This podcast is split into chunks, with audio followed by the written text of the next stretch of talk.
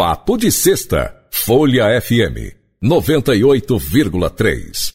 Bem, ouvintes da Folha FM, chega aquela hora de sexta-feira, que é o Papo de Sexta. Há coisa de uns meses atrás, eu convidei e fiz uma entrevista muito bonita aqui no Papo de Sexta com a neuropediatra é, Márcia Barcelos, e que ela nos explicou muito sobre autismo, muitas coisas, porque é muito difícil você, em meia hora, explicar o que é autismo. Né? Hoje em dia, com o espectro do autismo, então mais ainda. E hoje eu convidei duas pessoas que têm muito a ver com autismo. É a empresária é, Rosemary Bortolucci, que é pedagoga, com pós-graduação em transtornos escolares, não posso esquecer aqui todos os detalhes, né? e mãe de um autista de 5 anos. Como é o nome dele? É o Pedro Miguel. Pedro Miguel. E o nutricionista Alexandre Rodrigues, que vai falar muito da parte de alimentação e o que, que isso tem de relação. Porque até então a gente acha que quem não pode comer lactose é quem é alérgico. Quem não pode comer nada de, de glúten é quem é alérgico. Mas muitas vezes, para o autismo, isso é um, uma coisa discutível. E o Alexandre Rodrigues, que é autista, que isso é impressionante, né? Que é, impressionante não, porque o, o Steve Jobs eh, cansou de ser diagnosticado como autista e muitos é, atores, escritores e pessoas brilhantes, porque o autismo ele é brilhante. E eu tenho um neto autista, mais ou menos da idade do, do filho da Rosemary. Vou começar com, com o Alexandre. Alexandre, muito obrigado por você estar aqui com a gente, conversando sobre esse assunto que você deve conhecer melhor do que ninguém. você tem um conhecimento interno seu. Sim. E, e como nutricionista, a gente vai tentar é, aqui com o nosso papo é, localizar essa, essa relação do glúten, da lactose ou da alimentação de uma maneira geral ou suplementos, como, como disse a Rosemary aqui fora do ar para a gente, é, para o desenvolvimento do autismo. Nós tivemos uma pandemia que atrapalhou bastante a, a, o desenvolvimento dessas crianças que estão aí na faixa dos 5, 6 anos. Mas a, passou e agora nós temos que tirar o tempo perdido. Então eu começo com você. Muito obrigado por estar aqui com a gente no Papo de Sexta. Sim, é, primeiramente eu queria agradecer pelo convite por estar aqui e eu venho falar, como você falou, como nutricionista e como autista também. Uhum. Então, para mim é uma honra muito grande poder falar sobre esse assunto. E quando a gente fala de autismo relacionado à nutrição, eu penso muito em dois fatores: a intolerância alimentar do autista e a seletividade alimentar. E essa intolerância alimentar dele vem da inflamação. O autista é um indivíduo que tem uma inflamação crônica, neurológica e gastrointestinal também. Então já tem essa dificuldade de digerir alguns alimentos, que aí vem o, o glúten, a lactose, tantos outros também, soja, feijão. Então a gente já começa a trabalhar na intolerância com essa retirada de alguns alimentos. Tem a dieta Food Maps, que faz essa retirada de alimentos mais fermentáveis. E a gente trabalha bastante nessa, no primeiro momento na parte de exclusão, não só desses alimentos, mas também de outras substâncias também que podem causar toxicidade na pessoa, como o alumínio de panela, o BPA, que vem do plástico também, alimentos industrializados, que tem muito corante, o glutamato monossódico, que também é um aditivo químico dos alimentos. Então, a gente começa, no primeiro passo, excluindo esses alimentos da intolerância alimentar e depois a gente começa a reinocular, trabalhar com suplementação de probióticos, de fibras, para poder melhorar a permeabilidade intestinal da criança autista. E o, o, também tem um suplemento da glutamina, que pode ser interessante para essa permeabilidade intestinal, só que no indivíduo autista, ela precisa ser numa quantidade menor, porque a glutamina no intestino, ela acaba se transformando no glutamato, que causa a intolerância também no autista. Então tem toda uma investigação ali, uma retirada e reintrodução desses alimentos para investigar a necessidade de cada autista. Quer dizer, quer dizer, não é aleatório.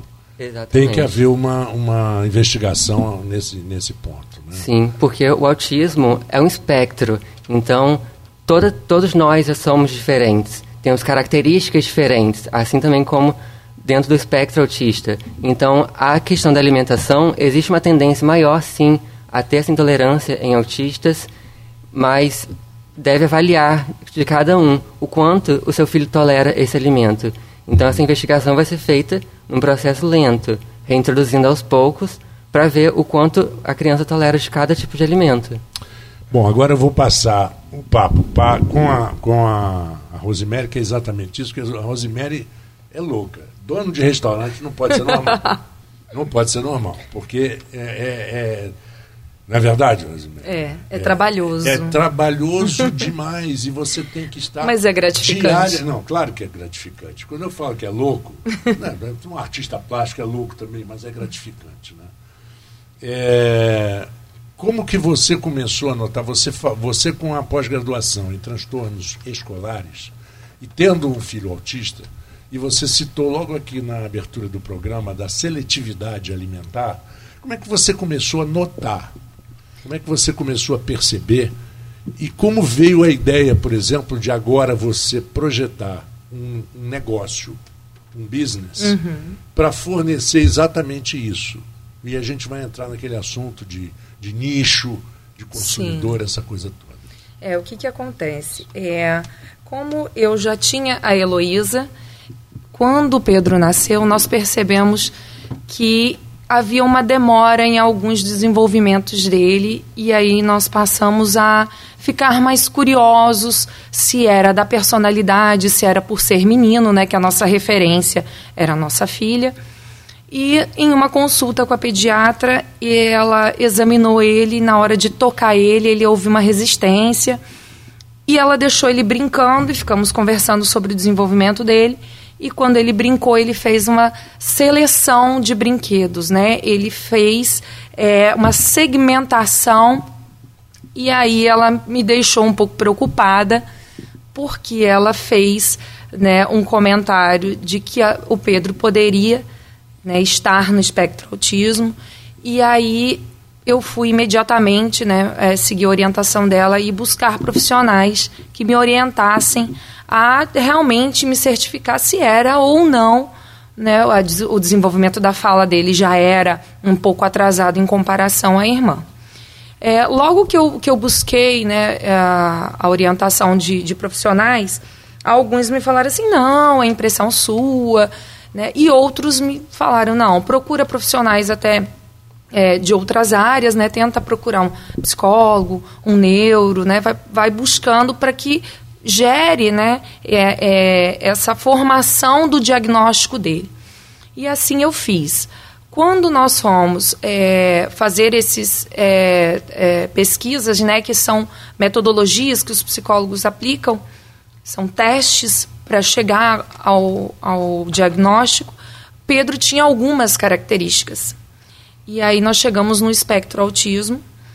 E é, a questão da alimentação, para mim, ela é muito forte também por trabalhar com alimentação, por gostar muito né, do que eu faço e me preocupar muito também com o que as pessoas consomem. Então, quando eu levei ele numa nutricionista, que foi uma das primeiras indicações que a Neuro é, me, me sugeriu, ela já de imediato me pediu para que retirasse para ver se ele se sentia é, menos irritado, menos agressivo, né, na, na, nas suas pequenas, nos seus pequenos momentos ali, né? Ele nunca foi uma criança agressiva, mas em alguns momentos ele se mostrava mais irritado. Imediatamente quando eu comecei a retirada, a gente já sentiu mais atenção, é, uma criança mais atenta na, na no olhar. Né? Então foram pequenas coisas que antes ele não direcionava o olhar, que ele passou a ficar mais próximo da gente, a sensação que eu tive.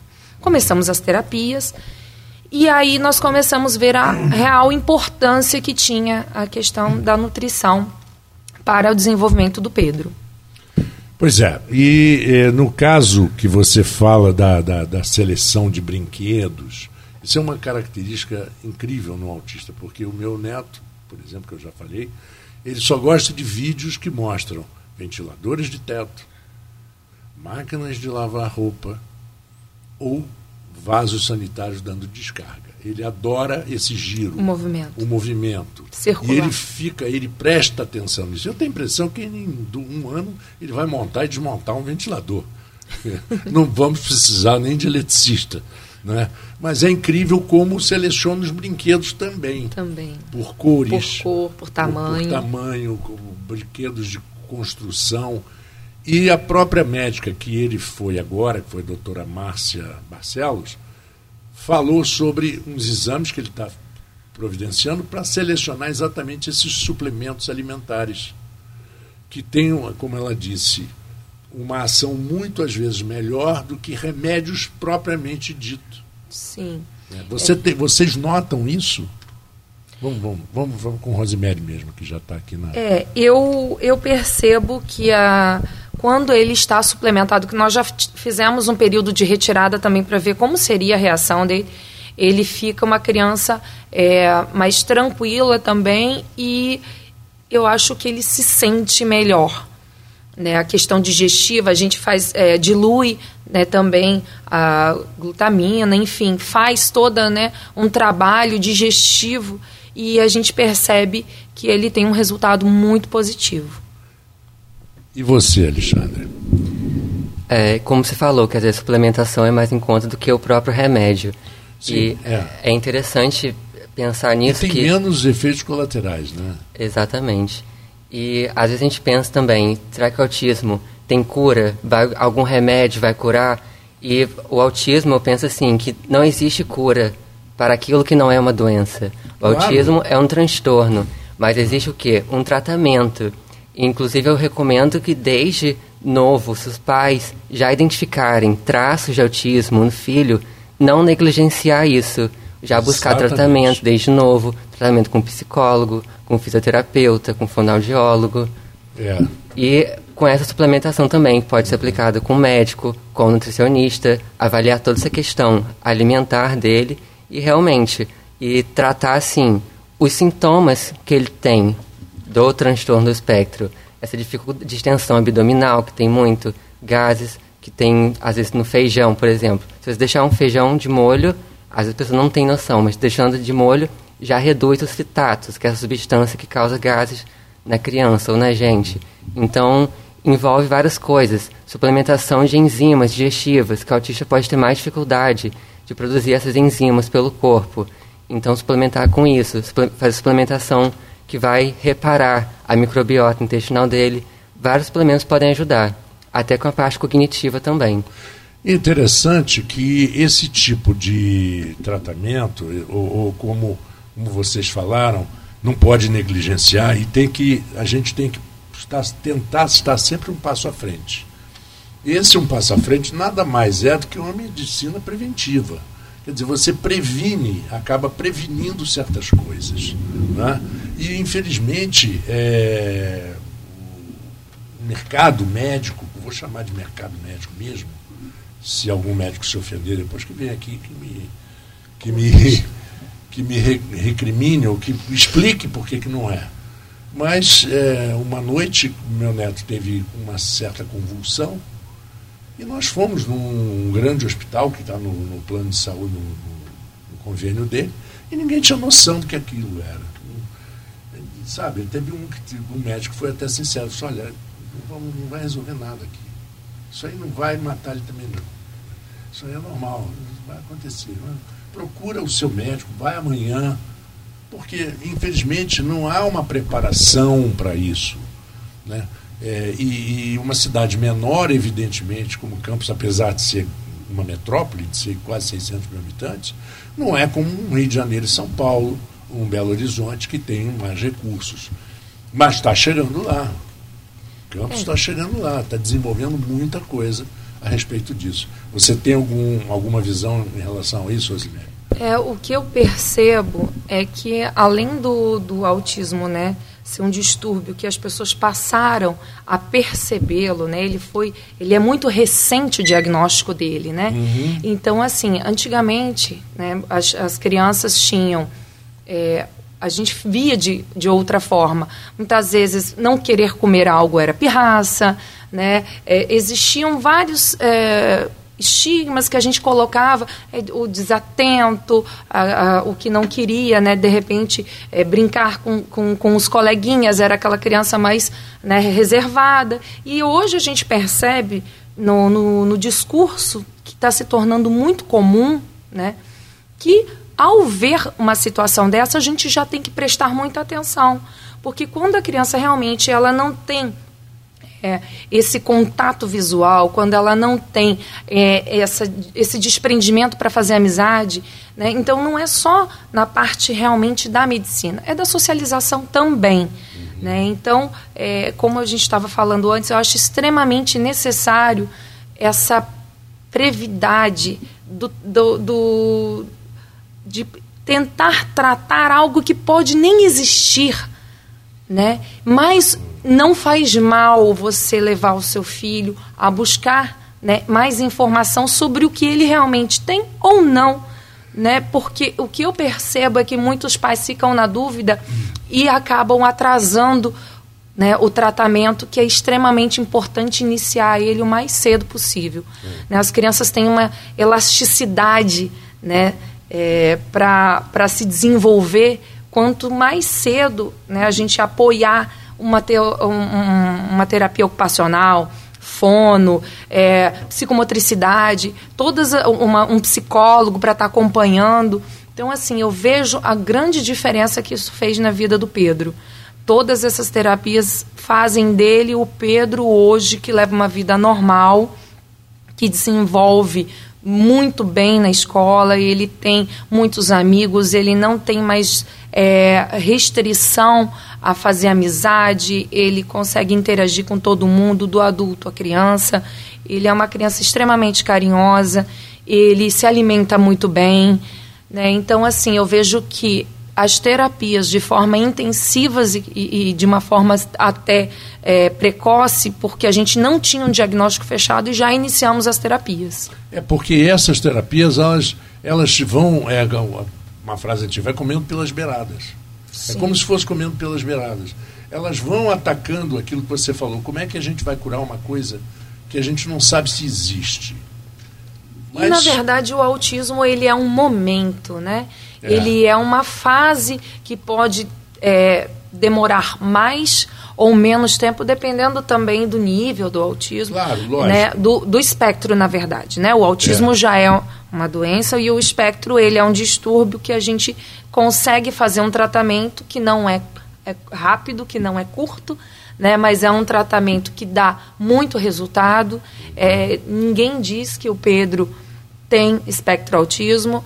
É, como eu falei antes, alguns profissionais até ficavam na dúvida se realmente era ou não. O nível dele, graças a Deus, é um, um nível baixo. Né? Ele tem, é, teve um pouco de estereotipia, né? É, não olhava nos olhos, né? teve muitas das características, mas elas foram desaparecendo ao longo das terapias. Então isso é muito gratificante. E assim, eu aqui deixo é, o meu muito obrigado pelos profissionais que dedicam seu tempo para poder melhorar a vida dos nossos filhos. Pois é, e, e, você, Alexandre, falou uma coisa interessante, mais ou menos dentro do que a gente está falando agora. É, tem cura? Como é que você vai dizer uma coisa que não é doença, teoricamente tem cura? Será que o mau humor tem cura? Será que pessoas agressivas que brigam por tudo têm cura? Né? Uhum. Será que um, um, um um sujeito que, que irracível, que não consegue trabalhar com ninguém, tem cura também. É muito difícil a gente definir. Vai ver que não foi diagnosticado a tempo. Né? Vai ver que está arrastando uma, uma, uma coisa mal resolvida há tantos anos. E hoje a gente não sabe de tantas pessoas que foram brilhantes em toda a sua vida e que tinham e que, têm, que tinham na, no seu tempo de vida espectro autista. Bom, deixa eu atrapalhar o Alexandre aqui. Ah. É, é, que ele agora tem que contar que ele começou um curso de psicologia. Então eu acho assim muito, muito interessante, pois é. plausível, é. né? Claro, ele porque... estudar para poder. Estudar para conhecer diz... cada vez mais, não só para se ajudar, Alexandre, né? porque eu acho que quando chega num ponto É o caso do meu filho mais velho, que ele se ajuda, hoje ele se ajuda sem, ele percebe, e eu vou ter aquele negócio de toque. E eu vou começar a lavar a mão seguido. Por, então eu não vou, não vou, vou começar a se policiar já há algum tempo. Então essas coisas é, você aprende com os outros e aprende com você. E traz para você para poder ter a experiência de levar os outros. Sim, é, isso que você está falando em questão da cura é mais assim, não tem cura essas coisas que você falou, mas existe um tratamento. E como a Rose falou também, a gente buscar informação. Informação é o poder que a gente tem para poder transformar a nossa vida, a vida dos nossos filhos. Então, assim, buscar um tratamento adequado, buscar informação, pesquisar sobre o assunto e não negligenciar, como falei anteriormente também. Até porque isso vai impactar no desenvolvimento da criança. Porque a gente fala muito de autismo em criança, mas a criança autista ela cresce, vira um adolescente autista e vira um, um adulto autista. E como a Rose falou, que o filho dela teve um desenvolvimento muito bom, que as pessoas nem veem ele, pensa que é autista. Apesar de não existir essa coisa de ter cara de autista. É. E isso impacta no desenvolvimento da pessoa. E algumas características ela, ela ainda pode carregar para a vida adulta, dependendo também do nível do autismo, então, nível 1, 2 ou 3 dependente também do nível de suporte que a pessoa precisa. A seletividade alimentar, por exemplo, uhum. adultos podem carregar isso da infância para a vida adulta, ter aquela dificuldade com textura de alguns alimentos, com a sensibilidade ao gosto, ao cheiro, à temperatura. Para a pessoa que é autista, isso pode ser muito mais forte do que para as outras pessoas. Então, às vezes, a gente não consegue compreender essa sensibilidade que o autista tem. Uhum. Essa, essa auto, é, enquanto você é, pesquisa coisas que você precisa pesquisar, essa, esse autoconhecimento tem sido importante, por exemplo, na, na, na sua atividade profissional? O, o autoconhecimento, quer dizer, coisas que você descobre de você. Sim, eu acho autoconhecimento magnífico, porque a gente só consegue mudar aquilo que a gente toma consciência de que a gente tem. Então, eu como autista também faço terapia com psicólogo, tanto é que agora eu entrei para a faculdade de psicologia é buscando que, mais que conhecimento. Rosemary estava te dando os parabéns. É, buscando mais conhecimento, principalmente nessa área também do autismo, já tenho visto bastante coisa sobre isso. E assim, eu não me canso de estudar, não me canso de aprender, porque o aprendizado é aquilo que a gente tem e carrega para a vida toda, né? E aí no meu trabalho, eu também consigo unir mais disso, da, tanto a nutrição como a psicologia. Não sou psicólogo formado ainda na graduação, mas é uma coisa que me motiva a trazer mais isso para o meu trabalho, agregar mais conhecimento para o meu trabalho. E agora eu volto a Rosemary. Você fala, Rosemary, você falou de um café que você está promovendo eventos. O que, que é como, como né, o meu colega estava falando, é, eu também busquei né, um pouco de conhecimento. Eu comecei uma pós-graduação em alimentação saudável. Né, eu não tenho a base da formação de graduação, mas pela minha graduação inicial eu consegui fazer essa, essa pós-graduação em alimentação saudável e empreendedorismo. E o que eu vi é que realmente a gente tem uma alternativa muito bacana que é, é a prevenção. Né? Então, como hoje em dia a gente é, é, opta né, pela facilidade dos produtos processados, dos produtos né, é, ultraprocessados até, é, essa facilidade ela gera né, consequências e essas consequências são negativas não só para crianças, para os adultos também. Então a gente vê hoje é, as pessoas adoecendo mas muitas vezes elas não conseguem linkar que o que elas comem também pode estar tá tornando aquilo né, algo que não é bom para elas. E a gente vê hoje uma indústria muito poderosa de alimento que nos cativa né, pela oferta de muita coisa prática e gostosa, né? E acaba... Os olhos veem, né? E é... Você come com os olhos muitas vezes. E, e assim, com marketing. é verdade, o marketing é muito pesado, principalmente no infantil, né? Tornando as crianças né, com personagens, querendo né, que elas comprem aquela ideia também. E a gente, pai e mãe, tem que estar tá, né, fazendo aquele jogo. E o que, que eu vejo de mais importante nisso tudo? Que a gente esquece do que é mais prático, né? De uma fruta, de um legume, né? de um alimento, de um suco, né? Porque a, a caixinha, né? Ela é tão simples, põe na geladeira, abriu, tomou. E isso faz a grande diferença na vida da gente.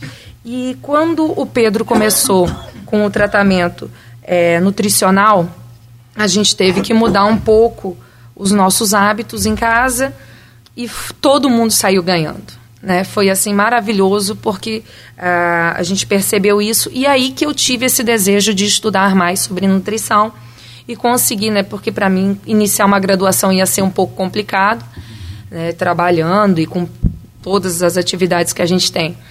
E aí eu resolvi fazer essa pós online pela PUC do Rio Grande do Sul. E aí eu tive a oportunidade do café. E no café é, eu percebo e eu fico um pouco entristecida porque nem todo mundo tem o mesmo acesso, né, e mesmo poder de compra. É, a gente falava isso fora do ar, né? né? Que que o produto realmente diferenciado, que é o produto mais natural, sem conservante, ele acaba se tornando um produto gourmet e um produto um pouco mais caro. Então, esse meu intuito realmente de tornar o café um ponto de venda e fazer eventos para que as pessoas conheçam o que um produto sem glúten, sem lactose, pode ser um produto gostoso, pode ser um produto saudável, que ele é realmente um produto gostoso e saudável. Né? Então, assim, eu faço experimentações. Agora a gente já tem no sábado um novo encontro também com uma nutricionista que me convidou, a Laura. É uma moça incrível né, que já abriu as portas para a gente lá na auxiliadora, e tornar isso cada dia mais público, né?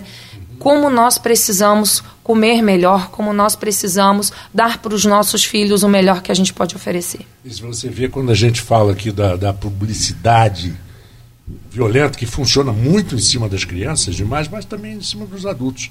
Eu vi uma declaração do Washington Oliveto, até hoje um dos maiores publicitários do Brasil, apesar de ser um veterano, mas continua sendo um dos maiores gênios da publicidade.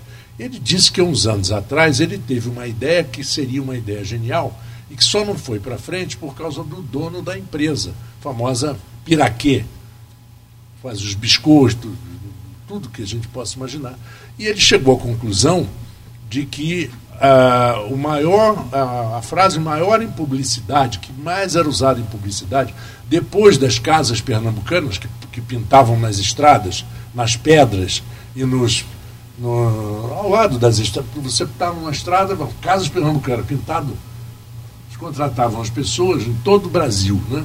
Ele disse que a maior a, anunciadora de, de, de televisão na época era Casa Bahia e Bebidas. Aí ele teve uma ideia, porque a frase mais popular é ela, beba com moderação. Então ele lançou, ele teria lançado, através da piraqueia, um saquinho de biscoito chamado moderação. Então, beba com moderação. Dá uma, uma garrafa de, de bebida com o, o pacotinho moderação. de biscoito moderação. Mas que parece que o, o presidente da Piraquê falou, não, eu não vou explorar um negócio que eu, eu, eu acho antiético. E acabou não saindo mas você vê o poder, se tivesse existido, com certeza esse biscoitinho ia fazer sucesso nos bares. Né? Dá, dá, uma moderação aí, você não tem que beber com moderação. Mas é, você acha positivo ou negativo esse excesso da publicidade em cima da indústria alimentícia? Eu acho negativo, principalmente para o lado das crianças, que envolve muito é. essa coisa de usar desenho animado, aquela coisa do lanche que vem com um brinquedo. Então eles estimulam outras outras é, outras coisas da criança, né? Mas assim, falando de marketing, falando de influência, eu acho que a maior influência que a criança tem é dentro de casa, com os pais. Então, a alimentação tem que começar com os pais, como a Rosa também falou, que teve um impacto muito grande na vida dela mesma, como quando a mudança houve com o filho dela. Então, assim, essa mudança já começa com os pais de trazer mais a criança para o meio dela, da cozinha, de experimentar os alimentos, de tocar, sentir a textura, é. o cheiro. Cores. Mexer com as cores, com, de repente, o pratinho, que a criança autista não gosta de misturar comida. Pratinho que separa a comida, ou deixar aquela comida que ela não gosta, um brócolis, por exemplo, num prato separado do lado, mas disponível, sem, mas disponível, sem obrigar. Exatamente, sem obrigar. E também não usar a palavra experimentar, porque experimentar remete a algo novo. E algo novo para o autista não é uma coisa muito legal. Ele quer o que ele está acostumado. Então você deixa ali e fala para ele tocar naquele ele não quer comer, mas ele pode tocar, ele pode sentir o cheiro, ele pode amassar e com o tempo a gente pode fazendo isso umas 10 vezes, tanto com crianças autistas ou neurotípicas, até a criança desenvolver uma é, uma capacidade melhor de lidar com o alimento. Então trabalhar com isso, trabalhar também pensando nessa coisa do marketing com as próprias coisas que a criança gosta, o desenho que ela gosta de assistir, o hiperfoco da criança. Trabalhar com isso de forma lúdica, ensinando a criança também a comer sobre isso. E também, uma dica que eu acho muito interessante é trabalhar com a criança com jogos, com brincadeiras, ou seja, falar a linguagem da criança. Então, trazer para ela jogo de montar prato, alguma brincadeira que envolve isso. Você falando o nome do alimento, brócolis, cenoura, aí vai estimulando mais o desenvolvimento dela nessa questão alimentar. Olha, nós chegamos no final do programa, mas ainda vamos fazer um outro programa em breve, porque meia hora não dá para a gente falar tudo que, que a gente tem na cabeça e o que a gente vai pensando. Então, o que me resta agora é agradecer demais ao, ao Alexandre Rodrigues, nutricionista, que esteve com a gente aqui que é autista, e o trabalho da, da Rosemary eh, Bortoluzzi, né? essa é a pronúncia correta. Correto. Que é pedagoga e, e essa, essa pós-graduação que você está fazendo, que vai ser muito útil. Parabéns pelo café.